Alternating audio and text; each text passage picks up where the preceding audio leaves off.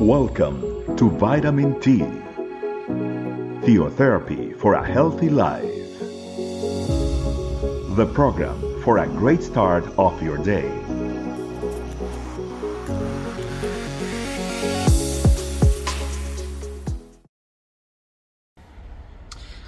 Hello, family. Welcome to Vitamin T. It is a pleasure to be here with you all. Today, family, I'd like to share a topic that's called the fruits. And for this, I'd like us to start with a passage that comes from uh, 1st of John, chapter 4, uh, verse 13. This is how we know that we live in Him and He is in us. He has given us His Spirit. And today, family, we uh, would like to explore a little bit more about what it means to be in Christ. And what are the evidence uh, in our lives for us to understand that we're in the right path or we are definitely um, in His presence? For a lot of times, we might question ourselves and we might say, Oh, am I really in the right path? Am I really developing a relationship with God? Am I in the right place? Am I on the right track? Am I following everything that it needs to be followed in order to align to His plans? And we might ask these questions frequently, family, and it's normal for us to um, to have these questions. But God is very clear that we as Christians, we are always evolving, evolving in a way that we always um, progressing in our lives, and we are following Jesus Christ. When we are following His principles, and we are definitely developing a relationship with God, his Spirit will start giving uh, and, and producing the fruits in our lives, and they will be evident. So when you ask yourself, Am I reading the right path? Am, am I on the right track? It'll be time for you to reassess and see what's happening with you. What's happening with those areas that perhaps you've been struggling with and needed a touch of the Holy Spirit?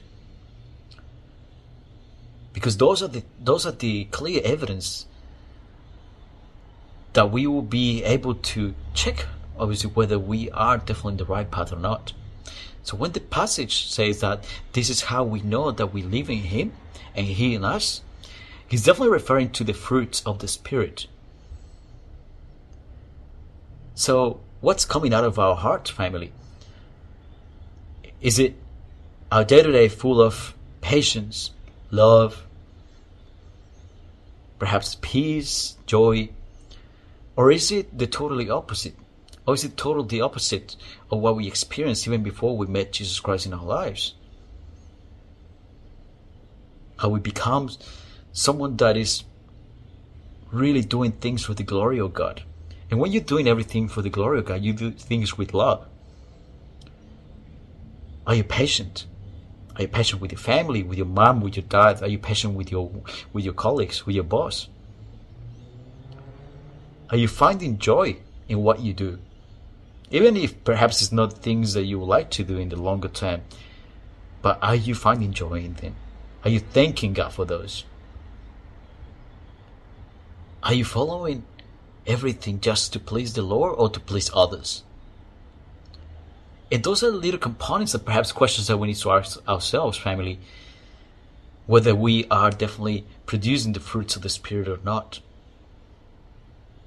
definitely we need to be able to reassess every now and then our lives, family.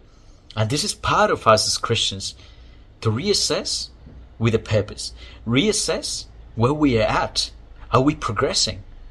Are we really changing the way we think, the way we act, the way we react as well, which is quite important. The way we react, family, towards different situations and adversities, it's a real evidence and testimony or the opposite, whether you are producing the fruits of the Spirit or not. So think about those times where you were really pushed to the limits, family, through uh, perhaps a difficult situation or perhaps a diff- difficult person in, in, in your life. And think about those moments and how you reacted. Were you heated and then you came out with the worst, uh, perhaps, statements? Did you treat that person uh, in a really bad way? do you wish, you know, probably not the best for that person or for that situation? So the way we react is a clear sign of how we are evolving as Christians into the path of what God has designed for our lives. And that's a clear sign of the fruits of the Spirit. So I want us to assess that. And when you are going through something difficult and challenging that is pushing your limits, take notice of the way that you're reacting. Are you taking that opportunity to reflect and allow God to work in that particular situation? Or are you just reacting straight away and perhaps make your own judgments and assumptions and perhaps, you know, do uh, the first thing that you think you should do? And perhaps it's not going to be the best. So family, that's uh, something for us to think about. And for us to understand whether, you know, we're in the right path or not, there has to be a change for us as Christians. And this is something that we need to be conscious about it. You know, is that a particular area of your life that you, you've been challenged with or you've been struggling with? Are you progressing in that area? Are you asking the Holy Spirit in your day to day to help you with that? In your devotionals, perhaps? It's important, family, that when we maintain the relationship with God and that communion with the Holy Spirit, it is quite important for us to to allow the Holy Spirit and to ask the Holy Spirit to guide us through in those uh, particular weak areas of our lives, in those areas that we um, that we struggle with. And this is a constant battle that we will be able definitely to win as long as we put it before we surrender them before God. And this is a daily exercise that we need to do. So family, today it's important for us to reassess where we are at. And when the passage says that this is how we know that we live in Him and He is in us, He has given us of His Spirit. It's because when we uh, receive Jesus Christ and we surrender our lives to Jesus Christ, the Spirit has been given to us. And that Spirit needs to be taken, taken into our lives profoundly. For everything, family, the Spirit was given to us so we can get through our day to day. We can get through every situation, every decision, aligning to the plans of God, which are always the best, the perfect ones for our lives. So, are we doing that? The question is. And if we are doing it, definitely we will be seeing a change in our lives progressively, of course, because everything is a process and everything is not going to be immediately.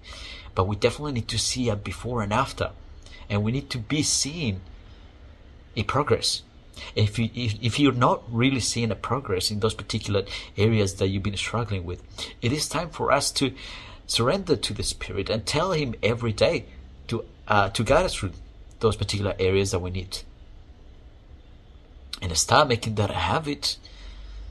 So eventually we will definitely start seeing the change, the progress in those areas for our lives.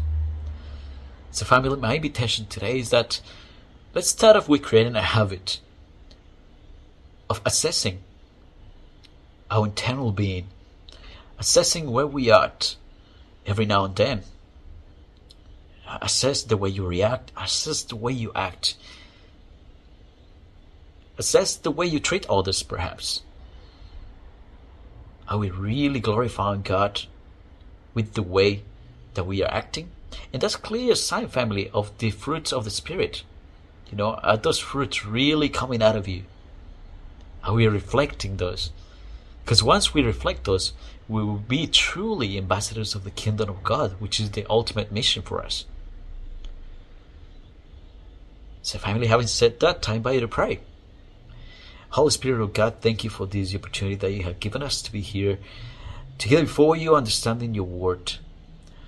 Today, we surrender our lives once again to you and our hearts in every area of our lives, even those, especially those that we struggle with. We pray that you, Holy Spirit, take control of those areas and guide us through in our day to day.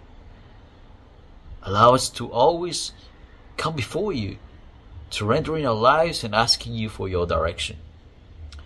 Holy Spirit of God, today I pray that you bless every heart that is listening to this message. I pray that you gave us the wisdom and the spiritual knowledge that we need to get through every situation. But more importantly, that we understand that you have control and that you, we need to depend on you every day of our lives. Thank you, Lord, for this moment that you have given us. Please allow us to be every day closer and closer to you and understand your purposes and your will. Open and perhaps give us excellent spiritual senses so we get to know you better and understand better your will. Thank you, Lord, for everything that you have done in our lives. We pray that you continue to bless our path and guide us through every day. We pray in the name of Jesus. Amen. Okay, family, well, it has been a pleasure to be here with you all, and I wish you have a nice day. Bye bye. Thanks for joining us. Remember, the vitamin T can be found in audio, video, and written versions in our website, estecamino.com. We'll be waiting for you tomorrow for your daily vitamin T. Theotherapy for a healthy life.